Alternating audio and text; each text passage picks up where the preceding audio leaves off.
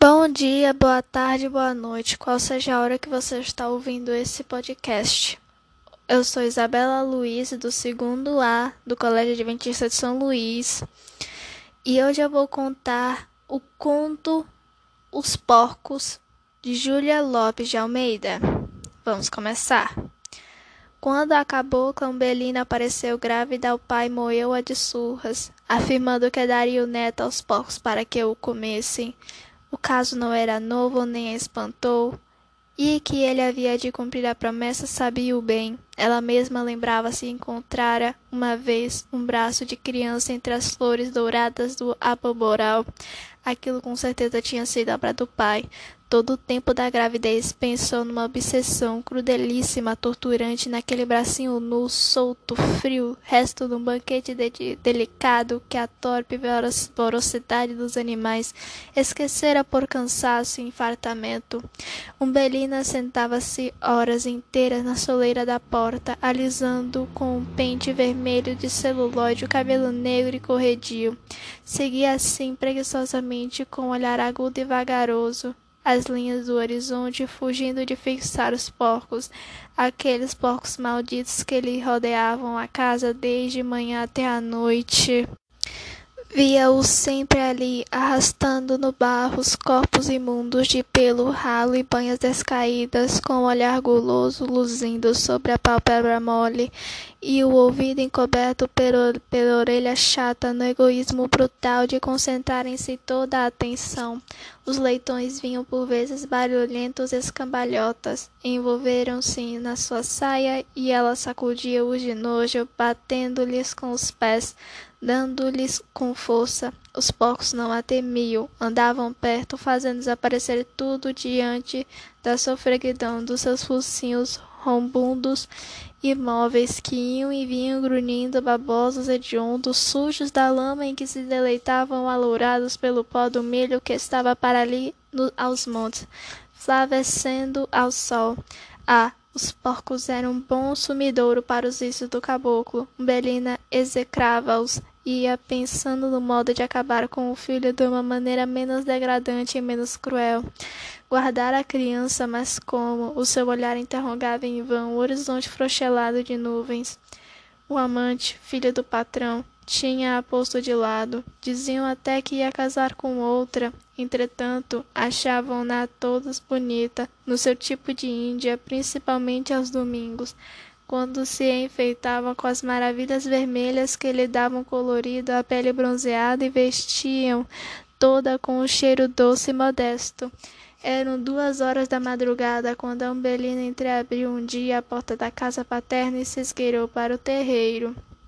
Fazia luar, Todas as coisas tinham um brilho suavíssimo, a água do monjolo caía em gorgolhões, soluçados, flanqueando rancho de sapé e correndo depois em fio luminoso e trêmulo pela planície fora. Flores de gabiroba e de esponjeira brava punham lençóis de neve na extensa margem do córrego. Todas as ervas do mato cheiravam bem. Um galo cantava perto, outro respondia mais longe, e ainda outro e outro, até que as vozes nos últimos se confundiam na distância com os mais leves rumores noturnos. Umbelina afastou com mão febril o chalé que a envolvia e, descobrindo a cabeça, investigou com olhar sinistro o céu profundo, onde se esconderia o grande Deus divinamente misericordioso de quem o padre falava na missa do arraial em termos que ela não atingia, mas que a faziam estremecer. Ninguém pode fugir ao seu destino, diziam todos. Estaria tão escrito que a sua sorte fosse essa que o pai lhe prometia, de matar a fome aos porcos com a carne de sua carne e o sangue do seu sangue. Essas coisas rolavam-lhe pelo espírito, indeterminadas e confusas. A raiva e o pavor do parto estrangulavam-na. Não queria bem ao filho, odiava nele o amor enganoso do homem que a seduzira. Matá-lo-ia, esmagá-lo-ia mesmo, mas lançá-lo aos porcos, isso nunca. E voltava-lhe à mente num arrepio aquele bracinho solto que ela estivera entre os dedos indiferentes na sua bestialidade de cabocla matuta. O céu estava limpo, um céu de janeiro, quente, vestido de luz com a sua estrela vesper, enorme e diamantina, e a lua muito grande, muito forte, muito esplendorosa.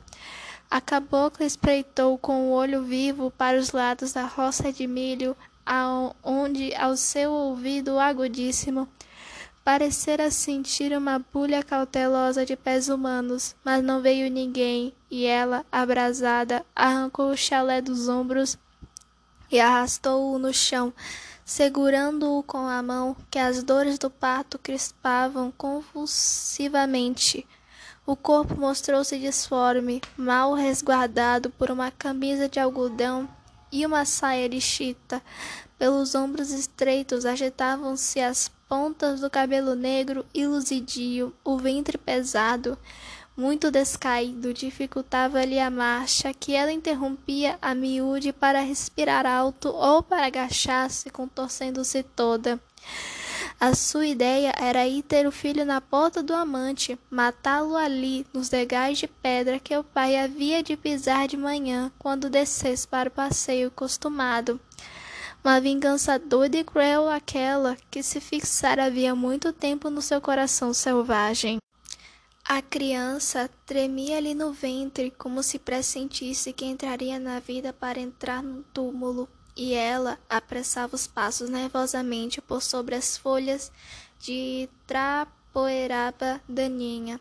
Ai, iam ver agora quem era a cabocla. Desprezavam-na, riam-se dela, deixavam-na à toa como um cão sem dono, pois que esperassem, e ruminava o seu plano, receando esquecer alguma minúcia.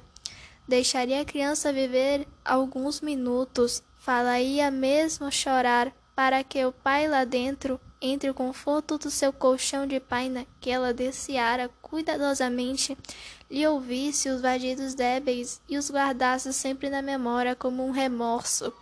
Ela estava perdida, em casa não a queriam, a mãe renegava, o pai batia-lhe, o amante fechava-lhe as portas, e Umbelina praguejava alto, ameaçando de fazer cair sobre toda a gente cólera divina. O luar, com a sua luz branca senta e fria, iluminava a triste caminhada daquela mulher, quase nua e pesadíssima, que ia golpeada de dores e de medo através dos campos, Umbelina ladeou a roça de milho já seca, muito amarelada, e que estalava ao contato do seu corpo mal firme. Passou depois o grande canavial, dum verde d'água que o luar enchia de doçura e que se alastrava pelo morro abaixo.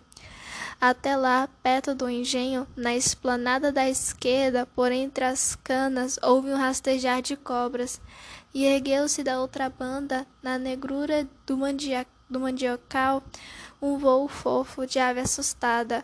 A cabocla benzeu-se cortou direito pelo terreno, mole do feijoal ainda novo, esmagando sobre a sola dos pés curtos e trigueiros as folhinhas tenras da planta ainda sem flor. Depois abriu lá em cima a cancela, que gemeu prolongadamente nos movimentos de ida e de volta com que ela impeliu para diante e para trás. Entrou no passo da fazenda, uma grande mudez por todo o imenso gramado. O terreno descia numa linha suave até o terreiro da habitação principal, e que poderia e que aparecia ao longe num ponto branco a cabocla abaixou-se tolhida, suspendendo o ventre com as mãos. Toda a sua energia ia fugindo, espavorida com a dor física que se aproximava em contrações violentas.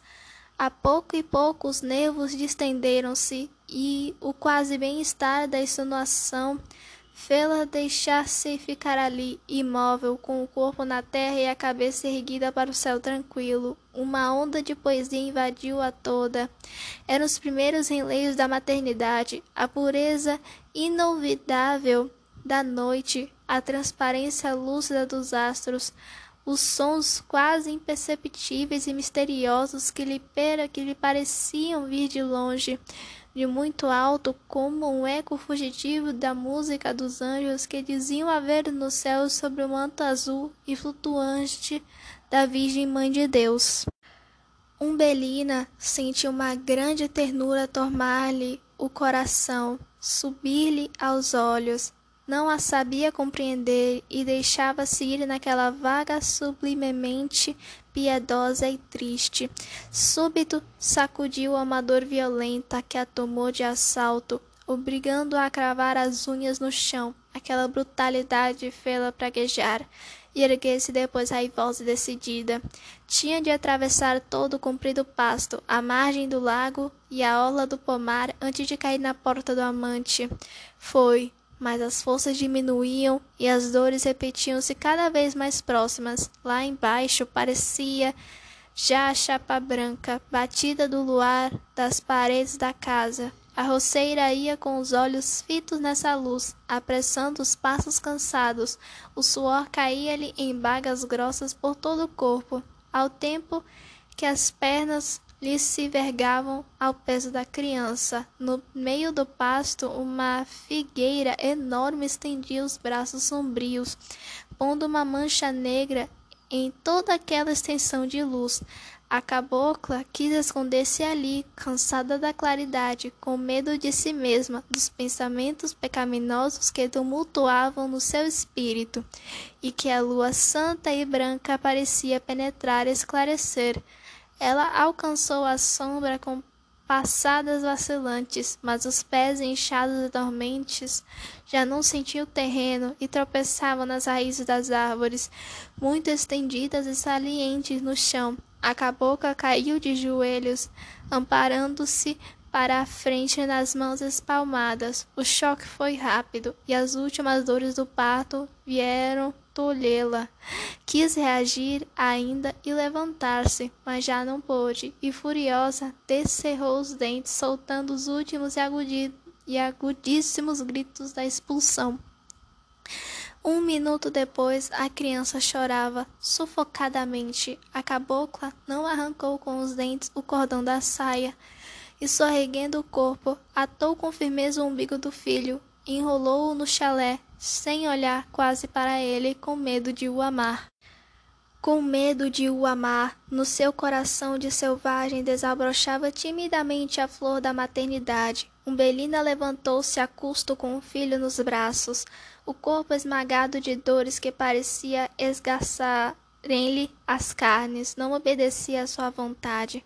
Lá embaixo, a mesma chapa de luz, a lavacenta, acenava-lhe chamando-a para a vingança ou para o amor. Julgava agora que se batesse aquelas janelas e chamasse o amante, ele veria comovido e trêmulo beijar o seu primeiro filho. Aventurou-se em passos custosos a seguir o seu caminho, mas voltaram-lhe depressa as dores e, sentindo-se exair, sentou-se na grama para descansar. Descobriu então a meio o corpo do filho, achou-o branco, achou-o bonito, e no impulso de amor beijou-o na boca. A criança moveu logo os lábios na sucção dos recém-nascidos e ela deu-lhe o peito. O pequenino, pequenino puxava inutilmente a cabocla, não tinha alento. A criança, a cabeça pendia-lhe numa vertigem suave. Veio-lhe depois outra dor, os braços abriram-se-lhe e ela caiu de costas. A lua sumia-se e os primeiros alvores da aurora atingiam de um roseio dourado todo o horizonte. Em cima, o azul carregado da noite mudava para um violeta transparente, esbranquiçado e diafano. Foi no meio daquela doce transformação da luz que Umbelina mal distinguiu um vulto negro que se aproximava lentamente, arrastando no chão as mamas pelucudas com o rabo fino arqueado sobre as ancas enormes, o pelo írito irrompendo o raro da pele escura e rugosa, e o olhar guloso, estupidamente fixo. Era uma porca. Umbelina sentiu-a grunhir Viu confusamente os movimentos repetidos do seu funcinho trombudo, gelatinoso, que se arregaçava, mostrando a dentuça amarelada, forte. Um sopro frio correu por todo o corpo da cabocla, e ela estremeceu ouvindo um gemido doloroso, doloríssimo, que se cravou no seu coração aflito. Era do filho, quis erguer-se, apanhá-lo nos braços, defendê-lo, salvá-lo, mas continuava a esvair-se Os olhos mal se abriam, os membros laços não tinham vigor, o espírito mesmo perdia a noção de tudo. Entretanto, antes de morrer, ainda viu, vaga, indistintamente, o vulto negro e roliço da porca que se afastava com um montão de carne pendurada nos dentes, destacando-se isolada naquela imensa vastidão cor-de-rosa. E foi isso. Esse foi o conto Os Porcos de Júlia Lopes de Almeida. Obrigada por terem ouvido esse conto e até mais.